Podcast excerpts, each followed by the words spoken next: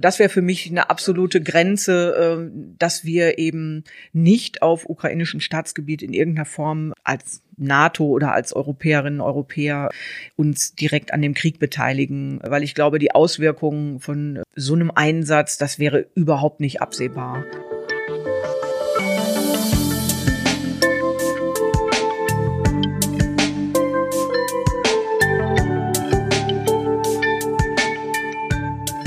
Willkommen zu Unter der Oberfläche, einem Podcast der Westdeutschen Zeitung, in dem wir uns heute unterhalten mit Anja Liebert, Bundestagsabgeordnete der Grünen, neu im Bundesparlament. Mein Name ist Lothar Leuchten, der Chefredakteur der Westdeutschen Zeitung und meine Frage, meine erste Frage an Anja Liebert wäre, Sie sind im September vorigen Jahres gewählt worden, sicher mit, mit großem Elan nach Berlin gegangen. Die äh, Ampelgespräche haben glaube ich, ganz gut funktioniert, würden auch die Grünen heute so sagen, mit den Abstrichen, die man immer machen muss in Koalitionen. Ähm, und dann kommt alles ganz anders. Wie ist der Alltag gerade in Berlin für eine neue Abgeordnete, die gerade mit ganz anderen Zielen angetreten ist als das, was jetzt gerade geschieht? Ja, es ist so, dass der äh, Angriffskrieg in der Ukraine natürlich alle anderen Themen jetzt dominiert. Auf der anderen Seite, wir sind als Ampel gestartet äh, in einer relativ hohen Phase der Corona-Pandemie. Da war das das beherrschende Thema. Wir haben jetzt ganz andere Themen, die wir ansprechen müssen. Das, was geplant war, in Ruhe Haushaltsplanberatungen zu machen, überlegen, wo werden die politischen Schwerpunkte gesetzt, wo können wir was für Klimaschutz tun, wo können wir erneuerbare Energien besonders hervorheben. Das alles ist natürlich jetzt unter dem äh, aktuellen Geschehnissen in den Hintergrund gerückt. Aber trotzdem müssen wir ja auch langfristig überlegen, wie wollen wir uns unabhängiger machen in Deutschland, in Europa. Und das sind natürlich Themen, die wir weiter mit Hochdruck verfolgen. Worüber müssen wir reden, weil wir ja gerade aktuell sogar auch noch Gas aus Russland beziehen. Klammer auf müssen, Klammer zu, wissen Sie vielleicht besser vielleicht mal ähm, anfangs auch reden über das äh, über die Grünen. Die Grünen haben äh, ähm, in kürzerer Zeit eigentlich sämtliche äh, Positionen geräumt, die für die sie jahrelang gestritten haben. Entmilitarisierung oder antimilitaristisch zu sein, friedensbewegt zu sein, gegen Kriegseinsätze zu sein.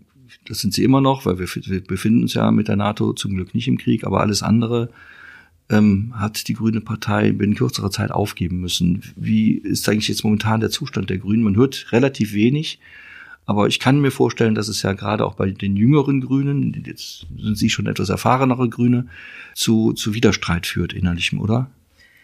Ich bin auf jeden Fall erstmal froh und dankbar, dass wir mit Annalena Baerbock und auch Robert Habeck zwei Menschen im Moment auch an der Führungsspitze in Deutschland haben, die sehr besonnen und sehr klug mit der ganzen Situation umgehen.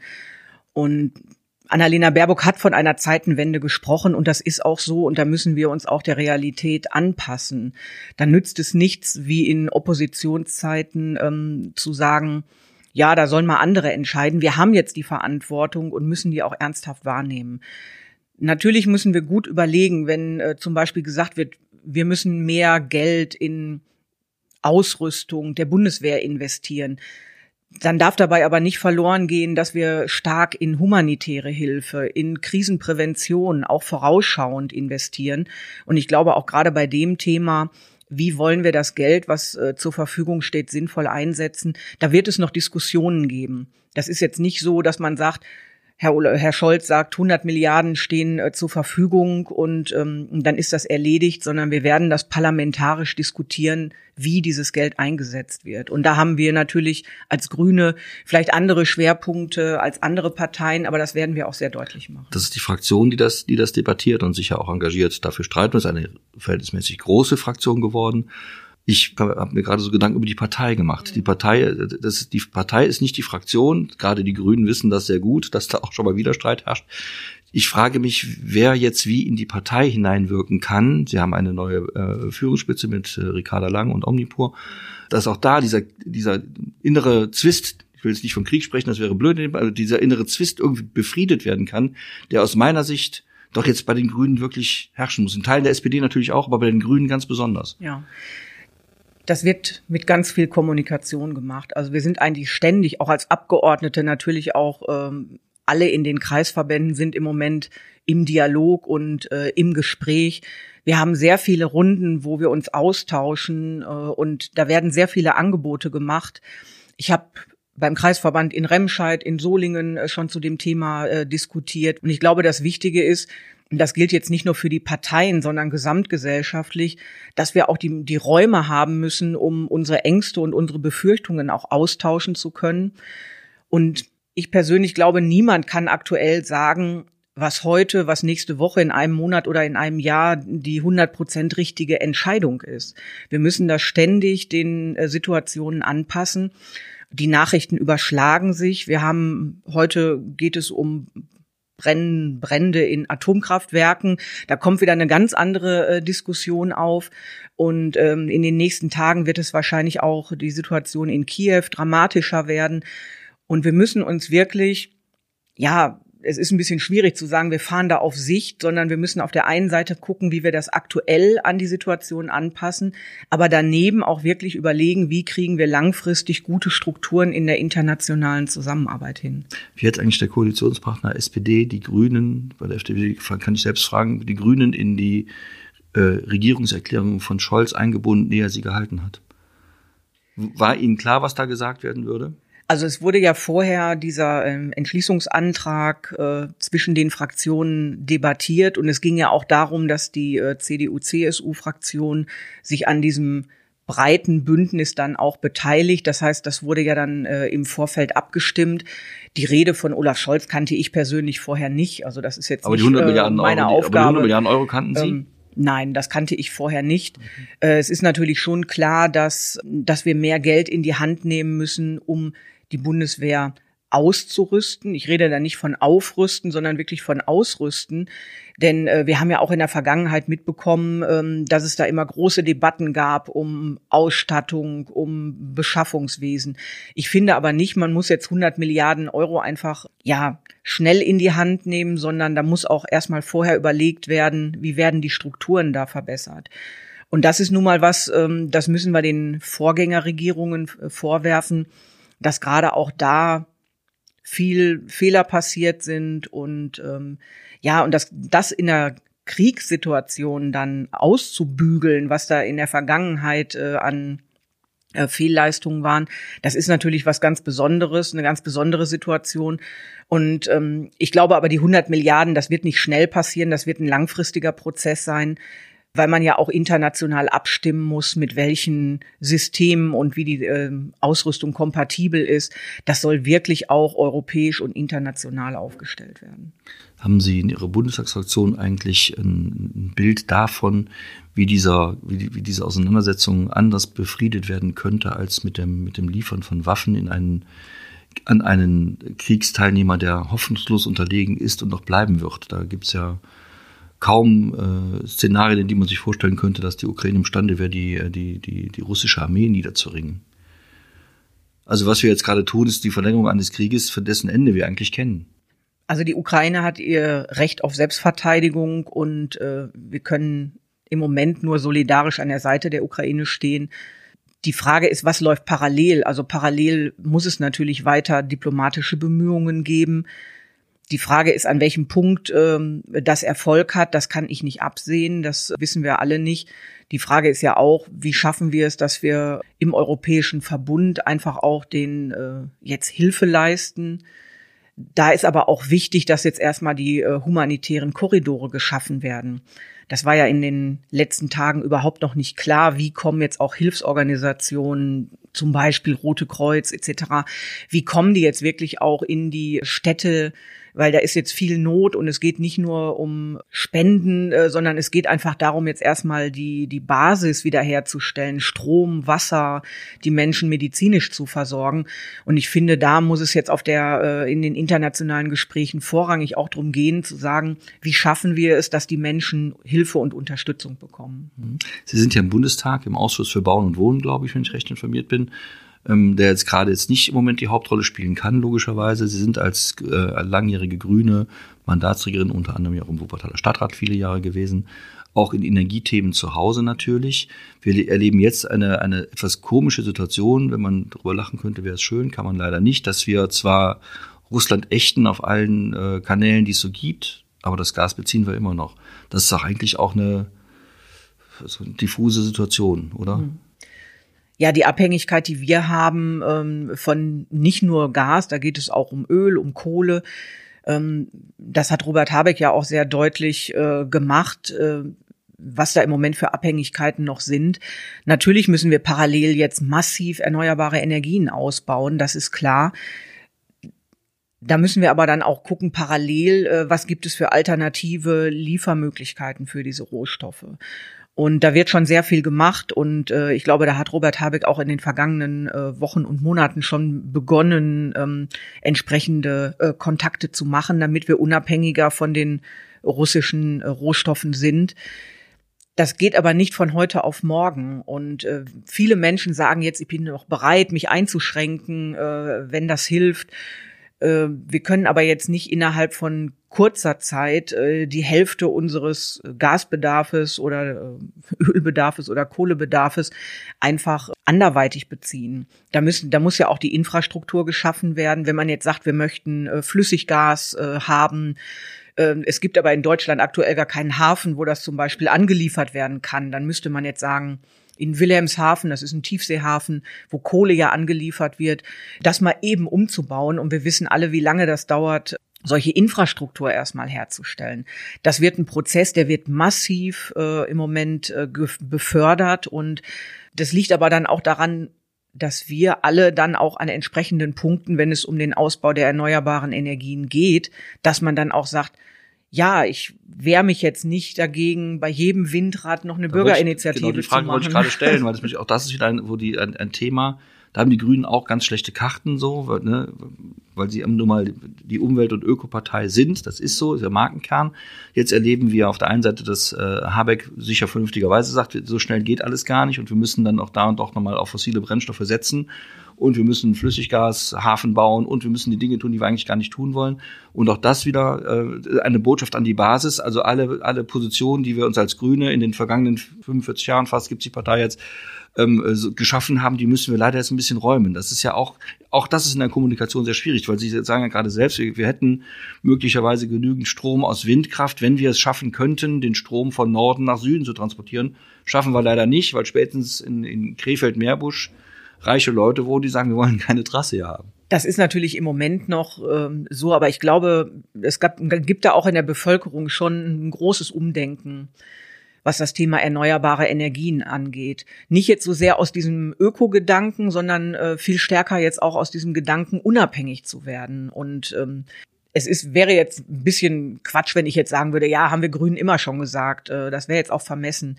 Aber ich glaube, dass die Bereitschaft der Menschen jetzt wesentlich größer ist, äh, auch Dinge mitzugehen. Und ich sehe das nicht im Widerspruch zu den grünen Zielen, die wir haben. Ganz im Gegenteil. Also wir haben ja immer gesagt, wir wollen den massiven Ausbau der erneuerbaren Energien aus Klimaschutzgründen und natürlich auch äh, wegen der Unabhängigkeit und da sehe ich wirklich jetzt kein Problem. Nee, sie nicht, aber, ähm, aber, ihre Anhänger, die dann sagen, da, da wohnt aber jetzt, wenn ich das mal so überspitzt sagen darf, die seltene Kartoffelmilbe, die können da nicht, die können wir nicht umsiedeln, da kann jetzt keine Trasse gebaut werden oder kann keine Hochspannungsleitung gebaut werden. Das ist ja das Problem. Also es gibt ja Leute, die dann auch gerade, wie das in allen vielen Parteien halt ist, auch bei den Grünen dann eben auch so, so mal so Betonpositionen halten. Und, und, da, und, und die muss jetzt die Grüne Partei sozusagen also, also Sie als, als Funktionsträger auch mal sagen, ja, das ist dann mal leider so, da muss eben die Kartoffelmilbe woanders wohnen. Und dann gibt es die Frage, ketten wir uns dann an Kartoffelmilben. Das ist ja, also wir sind ja in, in, in, das ist ja, diese ganze Krise trifft ja auf ein, auf ein sehr gesättigtes und sehr, sagen wir mal, in, in Wattebausch gepacktes Volk, Deutschland. Wir hatten ja, wir haben ja jahrelang geglaubt, uns alle, haben alle lieb und jetzt stellen wir fest, es ist doch nicht ganz so. Und jetzt werden alle Vorzeichen mal kurz geändert und, und Leidtragende könnten am Ende dann die Grünen sein. Dafür können sie nichts, aber es ist halt so, ne? Ich sehe aber jetzt nicht, dass man ähm, sämtliche Themen, die Natur- und Umweltschutz angeht, äh, über Bord werfen muss. Also darum geht es nicht. Und es gibt ja auch bei den Stromterrassen äh, unterschiedliche Varianten und unterschiedliche Möglichkeiten. Also es gibt ja auch diese Erdkabel-Ideen, äh, wo jetzt eben nicht nur Masten irgendwie in eine Gegend gestellt werden oder so. Da gibt es ja verschiedene Optionen. Die Frage ist jetzt, wie kriegt man die Prozesse beschleunigt, damit wir auch nicht jetzt sagen, okay, dass wir haben jetzt einen konkreten Wunsch, das umzusetzen und das ist auch eine Mehrheit in der Bevölkerung, die dahinter steht und sagt, ja, wir wollen das. Und dann müssen wir halt gucken, wo sind die Gelegenheiten. Und ich glaube, wir müssen jetzt aber auch ein paar neue Gedanken mal ins Spiel bringen, wo es halt nicht darum geht, dass man jetzt in Wuppertal 20 Windräder baut, weil es gibt hier äh, keine Flächen. Das haben wir ja vor ewig Zeiten schon diese Potenzialflächen gesucht und da ist ja nicht, äh, sind ja keine Flächen bei rumgekommen. Aber was ist zum Beispiel entlang von Bahnstrecken, entlang von Autobahnen massiv Photovoltaik zu machen? Und das sind Sachen, wo es jetzt nicht großen Widerstand in der Bevölkerung geben wird oder auch Photovoltaikanlagen auf die Fläche zu bringen. Da muss man natürlich gucken, dass man jetzt nicht äh, sämtliche landwirtschaftlichen Flächen ähm, zupflastert und anschließend die äh, Landwirtschaft sagt, ja, äh, jetzt haben wir aber keine Anbauflächen mehr, sondern das klug kombinieren. Und es gibt ganz viele Lösungen, die halt noch nicht in der Größenordnung umgesetzt werden konnten. Aber ich glaube, dass jetzt durch diese Diskussion auf einmal ein massiver Innovationsschub auch in dem Bereich kommt. Und ja, und von daher denke ich auch, dass gerade diese, ich nenne das jetzt mal unkritischeren Flächen wie Bahntrassen, Autobahntrassen, ähm, dass man da jetzt massiv was machen kann und äh, eben nicht jahrzehntelange Genehmigungsverfahren. Das trifft ja, das, man, das trifft die Ampel auch nicht ganz unvorbereitet, soweit ich weiß, in dem Koalitionsvertrag ja auch schon vereinfachte Verfahren eingebaut worden, wo dann eben die Einspruchsmöglichkeiten in Flächennutzungsplänen und sowas auch schon ein wenig geändert worden sind, um dieses ganze Thema zu beschleunigen hat jetzt leider noch nicht so durchzünden können, weil andere äh, Krisen aufgetreten sind. Also insofern war das ja eigentlich schon auf den Weg gebracht. Von der, Natürlich, das Thema äh, Planungsbeschleunigung und auch Planungsvereinfachung äh, ist ein gemeinsames Ampelthema. Ähm, Gerade FDP hat das ja auch äh, sehr stark immer gespielt, dass man sagt, ja, wir müssen da irgendwie schneller werden. Das ist ja auch richtig so und gut so. Ähm, das Problem ist, dass wir natürlich ganz viele Sachen im Koalitionsvertrag stehen haben, die alle super sind. Nur diese Gesetzgebungsverfahren, die dauern ja auch einen Moment. Man kann jetzt nicht äh, Planungen auf einmal alles über den Haufen werfen und anschließend haben wir dann juristische Auseinandersetzungen. Also das muss auch sauber ausgearbeitet werden, damit wir uns eben dann nicht äh, eigene Steine wieder in den Weg legen. Aber ich glaube, durch diese ähm, Situation des Kriegs in der Ukraine ähm, haben wir einfach eine ganz andere äh, Bereitschaft der Menschen auch zu sagen, wir machen das jetzt und die Versorgungssicherheit ist gewährleistet. Äh, das ist jetzt im Moment nicht das äh, Kernthema, aber wir wissen aktuell ja auch nicht, wie lange sich äh, ein Krieg oder die Auseinandersetzungen vor Ort hinziehen. Und wir müssen ja auch gucken, wie wir das perspektivisch machen. Was wir jetzt aber schon wissen, dass erste Menschen aus der Ukraine äh, nach äh, Deutschland kommen, auch nach Wuppertal oder andere Städte. Inwieweit befasst sich der Bundestag schon mit dem Thema, wie können wir die, die, die, die Kommunen unterstützen? Denn wir hatten ja 2015 dieses Thema nun auch schon was ja auch in Wuppertal sehr gut geklappt hat, leider Gottes aber mit, den, mit der Finanzierung nicht so gut geklappt hat. Und äh, hat der Bundestag, haben die Fraktionen daraus gelernt und sind schon sozusagen unterwegs, um da mal die Wege etwas besser zu ebnen? Oder wird das hinterher wieder eine, ein Geschacher werden um die Rechnung, die dann zu bezahlen sein wird? Also zum einen ist es ja äh, mit den Menschen, die aus der Ukraine zu uns kommen, im Moment ähm, eine andere Situation als 2015. Also es sind, ähm, wir haben einmal nicht diese ich sag mal, bürokratischen Hürden, dadurch, dass es eben diese äh, Visazugänge gibt. Ähm, das ist ein Thema und ich glaube, äh, im Moment ist die Bereitschaft der Menschen, äh, den Leuten aus der Ukraine, den Menschen aus der Ukraine zu helfen, einfach riesig. Ja, und äh, ja aber die müssen, daher, ja, die müssen ja untergebracht werden. Ja, die Menschen, genau. die wohnen dann hier mhm. irgendwie. Mhm. Das muss ja auch so sein. Die brauchen sicher auch finanzielle Unterstützung. Die müssen, die können ja nicht von nichts leben. Die Kinder müssen irgendwann mal in die Schulen oder in den Kindergarten gehen können und so weiter. Und die, die, die, so, das ist ja alles eine Sache, die muss man vorbereiten. Die muss ja irgendwie, und das kostet ja meistens dann auch Geld. Und darum, das war die Frage, ob die, der Bundestag da sich jetzt ich weiß, das ist ein anderes Thema momentan sicher viel virulenter aber es muss ja auch gelöst werden, damit, damit äh, in, den, in den Kommunen auch diese Bereitschaft, von der Sie gerade berechtigterweise gesprochen haben, auch erhalten bleiben kann. Ne? Also aktuell ist es ja so, ähm, dass dann die Menschen, die zu uns kommen, über Asylbewerberleistungsgesetz äh, Möglichkeiten zum Zugang erstmal äh, für Mittel haben. Das ist ja gewährleistet und das sind ja jetzt auch Leistungen, wo die Kommune jetzt nicht in die Vorleistung oder so gehen muss. Das sind ja Bundesmittel. Von daher ähm, ist das jetzt aktuell nicht das Problem. Natürlich die Infrastruktur aufzubauen, ähm, das wird ja auch gemacht. Und ich hatte ja vorhin schon mal gesagt, uns geht es ja jetzt nicht nur darum, Mittel in Rüstung oder in äh, Ausstattung der Bundeswehr zu investieren, sondern eben auch ähm, Zivilschutz und äh, humanitäre Hilfe massiv auszubauen. Und ich glaube, da äh, ist es jetzt nicht so sehr der finanzielle Aspekt im Vordergrund, sondern dass wir einfach auch die Infrastruktur schnell aufbauen, um den Menschen helfen zu können. Wir befinden uns ja äh, vermutlich am Beginn eines neuen Kalten Krieges. Den hatten wir schon mal. Sie sind noch ziemlich jung. Haben Sie das damals eigentlich so bewusst schon in, in, in jüngeren Jahren wahrgenommen, dass da, dass damit durch, die, durch Europa ein eiserner Vorhang geht, der auf, auf, auf beiden Seiten Panzer und, und, und Raketen stehen? Ja, ich habe das schon äh, mitbekommen. Ich war ja da, ich sag mal, im Teenageralter, äh, als diese großen Demonstrationen, damals die Friedensdemonstrationen in Bonn waren. Und äh, für mich war auch das Thema 1986, als äh, die Atomkatastrophe in Tschernobyl war, das war für mich auch so ein Punkt, wo ich so dachte, was passiert hier eigentlich? Und davor jetzt so die, die frühen 80er, das habe ich nur so wahrgenommen, aber da war ich ja noch nicht politisch aktiv, da war ich noch äh, nee, Schulkind. Das, genau, das, das so, ähm, also das äh, war natürlich dann äh, nicht so ein Thema, aber diese, ähm, diese Bedrohungsszenarien, dass sich da äh, Atomwaffen quasi auf dem deutschen Gebieten, also in der damaligen DDR und in der äh, Bundesrepublik, dass da Atomwaffen waren, das habe ich schon äh, wahrgenommen und da gab es natürlich Ängste und ich meine, ich habe jetzt einen, einen 16-jährigen Sohn, mit dem ich natürlich auch viel darüber rede, was passiert oder wie wie nehmen junge Menschen das wahr und ähm, wie diskutieren jetzt eigentlich junge Leute äh, über das Thema? Gibt es da auch diese Angst vorm Atomkrieg, sage ich mal? Und das ist äh, sehr unterschiedlich. Gibt es diese Angst vor dem Atomkrieg?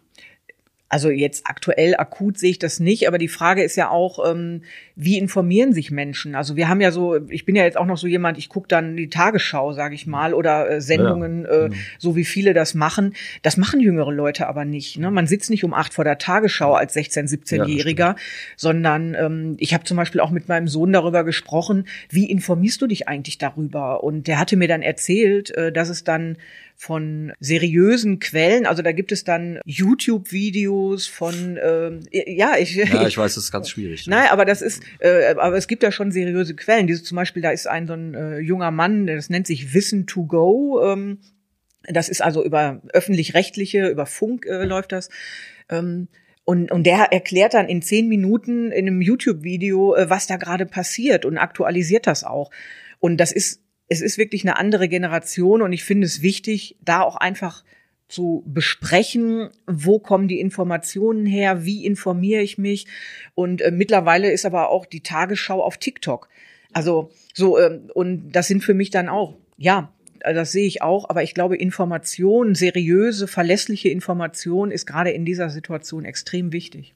Ich finde aber bewundernswert, dass sie so gelassen sind. Also ich mache mir ja schon Gedanken, ehrlich gesagt, wenn ich weiß, dass so ein, ein Mensch jetzt wie Wladimir Putin, von dem ich nicht, den ich persönlich natürlich nicht kenne, und von, von dem ich nie so gedacht hatte, dass er so krank ist, wie er zu sein scheint, in der Lage ist, dann irgendwie mal über, über der Ukraine eine taktische eine Nuklearwaffe zu zünden, die dann meinetwegen nur, in Anführungszeichen, nur eine 30.000 Einwohnerstadt mal kurz auslöscht. Also ich glaube, der Gefahr waren wir auch selbst im Kalten Krieg nie so nah, weil diese, wenn man, wenn man mal von der Kuba-Krise absieht, die vor uns allen gewesen ist, äh, ich glaube, so nah war man einer Möglichkeit eigentlich nie, oder?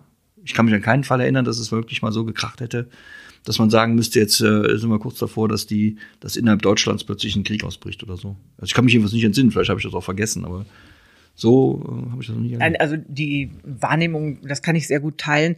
Ich mache mir im Moment eher Sorgen darum, was mit den Atomkraftwerken ist. Also die in der Ukraine sind ja viele Atomkraftwerke und äh, wir wissen alle, wie das damals, oder nicht, wissen nicht alle, aber 86, zumindest ich habe das, äh, hatte da sehr große Angst, weil dieses, diese Verseuchung damals durch da. die radioaktive ja, genau. Wolke war da und man, äh, und, genau. es, man wusste auf einmal nicht, ob man den äh, Salat essen soll oder nicht oder ob das Trinkwasser, ja, das waren ja, äh, weil einfach die Informationen fehlten. Ich glaube, heute sind wir äh, viel stärker informiert und auch die ähm, Informationen über die ähm, internationalen Aufsichtsbehörden, gerade was Atomenergie oder Atomkraft angeht, äh, die sind ja da. Das heißt, wir werden schneller und besser informiert, aber trotzdem aber sind da Atomkraftwerke und ob das jetzt aus Versehen, strategisch oder wie auch immer, äh, sind das natürlich Ziele. Und das hätte Auswirkungen auf uns, aber das hätte nicht nur Auswirkungen auf uns, das hätte nee, auch genau. Auswirkungen auf die Menschen in Russland, äh, ja. die äh, da leben. Ja, aber das, die, die, äh, die Gefahr ist halt, dass, also ich weiß es ja auch nicht, ich bin auch nur Tagesschau-Gucker und, und, und DPA-Leser und so. Also die Gefahr ist ja sehr groß, dass, dass es dem Putin total egal ist. Ihm scheint ja alles egal zu sein. So, und deswegen ja, mache ich mir da offen gestanden schon Gedanken. Also weniger, mehr Gedanken als früher, um ehrlich zu sein. So, das ist schon eine blöde Situation. Gut, aber das ist äh, aktuell nicht einschätzbar. Und ähm, wie gesagt, ich wo ist eigentlich für Sie eine Grenze dessen, was man, was man für die Ukraine tun muss? Wo, ist da, wo setzen Sie die Grenze, wo Sie sagen, mehr können wir dann leider doch nicht machen? Also wir liefern jetzt Waffen aus Altbeständen. Ja, die müssen ja auch weg, damit wir neue kaufen können, muss man ja, zynisch zu sagen. Bisschen, ist ein bisschen zynisch. das, ich wollte, das wollte ich gerade sagen. Ja, das, das war, das war so ein bisschen zynisch, gebe ich ähm, auch zu. Nein, also ich glaube. Äh, Aber irgendwo muss man, ich, ich weiß auch nicht, wo die, also ich frag mich das wirklich, wo, wo hören wir auf und wo sind wir bereit, an welcher Stelle sind wir bereit zu auf, dann ist es eben so, wir können der Ukraine jetzt leider nicht mehr helfen. Ja, ich war vorhin, ich hatte vorhin mal auch in den Nachrichten äh, gelesen, dass Friedrich Merz irgendwie sagte, ich versuche das zu formulieren, ähm, vielleicht müssen wir als NATO da doch mehr tun oder so. Äh, und da habe ich gedacht, also das wäre für mich eine absolute These, Grenze, ja. äh, dass wir eben nicht auf ukrainischem Staatsgebiet in irgendeiner Form äh, als NATO oder als Europäerinnen und Europäer äh, uns direkt an dem Krieg beteiligen, äh, weil ich glaube, die Auswirkungen von äh, so einem Einsatz, das wäre überhaupt nicht absehbar. Und wir müssen natürlich gucken jetzt, äh, wie sich das weiterentwickelt, aber auf der anderen Seite, es gab in den vergangenen Jahren, Jahrzehnten ja auch an verschiedenen anderen Stellen schon ja militärische Eskalationen und äh, das, das hat natürlich jetzt eine andere Dimension. Das war weit weg. Wir das hat eine andere Dimension. Äh, in Syrien erlebt, dass sich die, dass sich die Armeen auch gegenübergestanden haben. Also da ist, ist ja Russland auch engagiert. Und das war aber halt für uns relativ weit weg. Ne? Jetzt ist es relativ nah. So. Schon blöd irgendwie. Ja klar, aber ich glaube nicht, dass äh, jetzt äh, von Seiten der NATO äh, oder der Europäerinnen und Europäer jetzt äh, in irgendeiner Form gesagt wird, wir, wir betreten jetzt das Staatsgebiet. Äh, nee, ich, glaub, um ich glaube, ich glaube vielmehr, ich glaube vielmehr, ich glaube wirklich, dass man dann, dass wir, dass, dass wir jetzt eigentlich an dem Punkt sind, wo wir, wo wir die, die Ukraine über, über, also vorübergehend aufgeben müssen. Ich glaube, dass der Weg sein muss, dass die Russen auf die Idee kommen, oder irgendein verarmter Oligarch auf die Idee kommt, dass es mit Putin doch keine so gute Idee war und dass die den sozusagen wie auch immer zum Schweigen bringen müssen. Ich glaube, also ich wüsste auch nicht, wie es anders gehen soll, weiter, weiter Waffen zu liefern. Also für mich führt das nur dazu, dass einfach noch mehr Leute da ihr Leben lassen. Und wenn der wirklich auf die Idee kommt, mal so eine Stadt mal äh, auch nur exemplarisch, auch ohne Atomwaffen. Der hat ja, meine, wir wissen ja, dass Putin äh, soweit ich das zumindest mitbekommen habe, äh, sich sehr, sich sehr große Meriten verdient hat, als er Grosny niedergelegt hat. Er hat niederlegen lassen. Die haben ja die Stadt wirklich kaputt gebombt. Die Bilder kennen wir alle noch. Ne?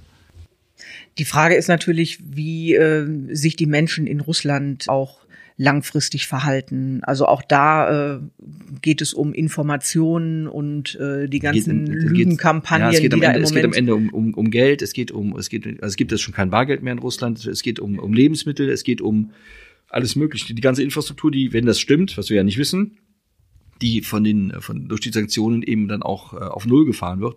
Und das ist da eigentlich die Hoffnung die man haben muss dass dann eben aus der aus der aus der russischen Bevölkerung heraus dieses da muss es mal wirklich so sagen dieses Problem gelöst wird. Weil ich glaube nicht dass der also ich glaube auch nicht dass die NATO da einmarschieren müsste um Gottes willen. Also keine so gute Idee. Ich glaube auch nicht dass es dass die Waffen aus DDR-Beständen da irgendwas retten auf die Dauer. Deswegen auch mag ja das werden die Ukrainer auch nicht gerne hören aber taktisch mal, taktisch mal zu kapitulieren, um dann später doch zu gewinnen, wenn man da noch von Gewinnen sprechen kann, könnte auch eine Lösung sein, oder nicht? Ja, aber das, diese strategischen Fragen und was da die beste Lösung ist, ähm, das überlasse ich den Profis. Ähm, also mir da anzumaßen, ja, aber mir da anzumaßen, jetzt diejenige zu sein, äh, die äh, die besten Ratschläge aber ist das nicht für etwas, strategische ist das nicht Sachen etwas, was eigentlich der, auch im Bundestag da mal, wir haben jetzt Notsituationen, das weiß ich wohl, aber ist es nicht auch etwas, was man mal im Bundestag äh, auch bereden müsste? Sie haben ja als Grüne auch an den an wichtigen Schaltstellen sehr wichtige Leute, die ja auch, wenn Umfragen stimmen, sehr gut performen, wenn man das mal so deutlich sagen darf.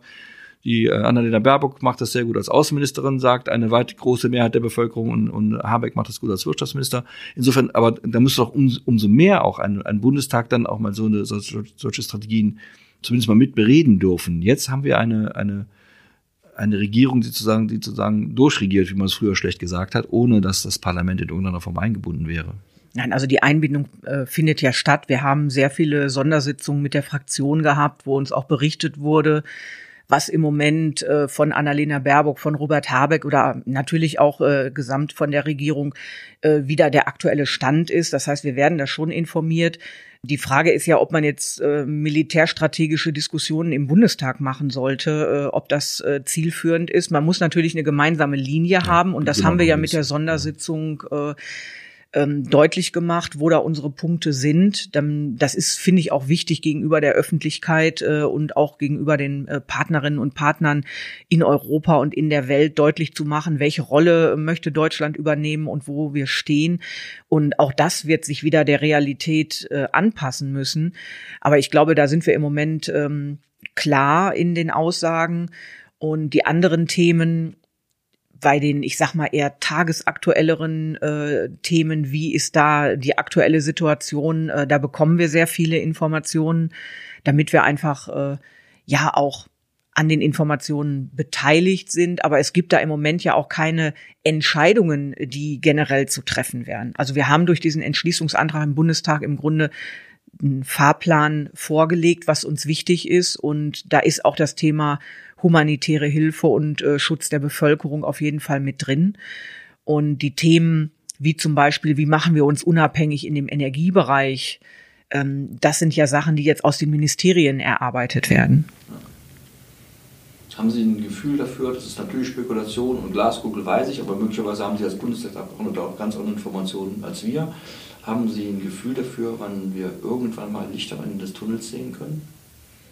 Nein, also ich gehe davon aus, dass das, äh, dass es immer wieder Verhandlungen äh, geben wird. Aber die Frage ist ja auch, äh, ob Putin bereit ist, Abstriche zu machen und welche Möglichkeiten es gibt, ob man der Ukraine neutraleren Status gibt oder äh, was es da für Möglichkeiten gibt.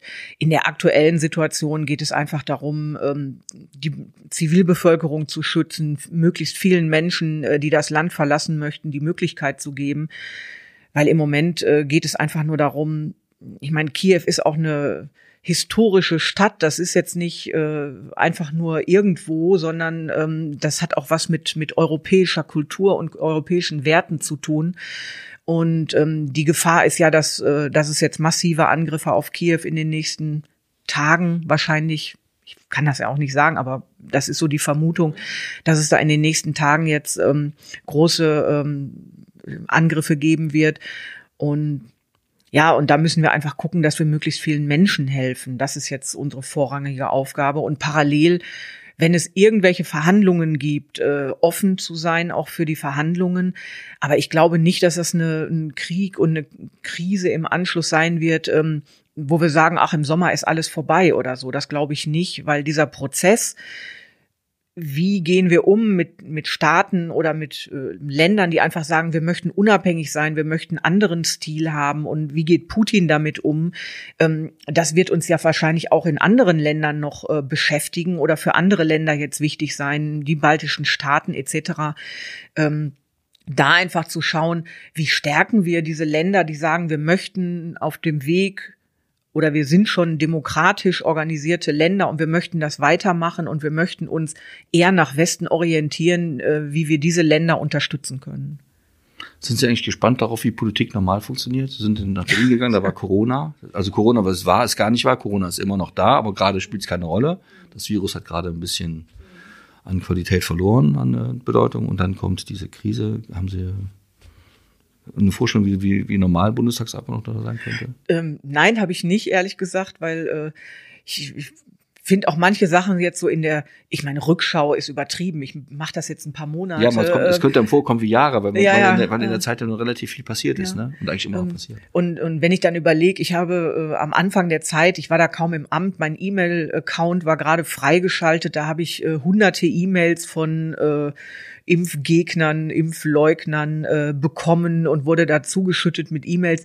Wenn ich dann heute überlege, äh, Kommen die noch, diese Mails eigentlich? Ja, ja, die, ja, die, die kommen also jetzt, die, sind, äh, die werden jetzt nur anders formuliert. Äh, jetzt werden die formuliert mit, ähm, da ist Krieg und deswegen sind wir in einer Diktatur und äh, deswegen ist Impfen trotzdem ist doof. So, also ähm, das ist unfassbar, was da äh, teilweise und das sind wirklich Hunderte von E-Mails und ähm, ich denke mir dann auch, äh, wir haben immer noch nicht über das Thema Impfpflicht entschieden genau. im Bundestag. Also es war ja ein riesen, eine riesen Debatte, wo es verschiedene interfraktionelle äh, Gesprächsrunden das war gab. Kurz vor so. Spaltung der Gesellschaft. Ähm, so, wo, wo alle gedacht haben, das ist das Thema, was, was wirklich in Deutschland so, das ist ist aktuell kein Thema mehr. Glücklicherweise stabilisiert sich ja die Lage jetzt Corona-mäßig, ähm, dass wir jetzt nicht noch Befürchtungen haben, dass das, äh, dass dann jetzt hier in Deutschland dann Corona-Menschen äh, ähm, viel mehr stark erkranken oder, oder sterben oder die Intensivstationen überfüllt werden.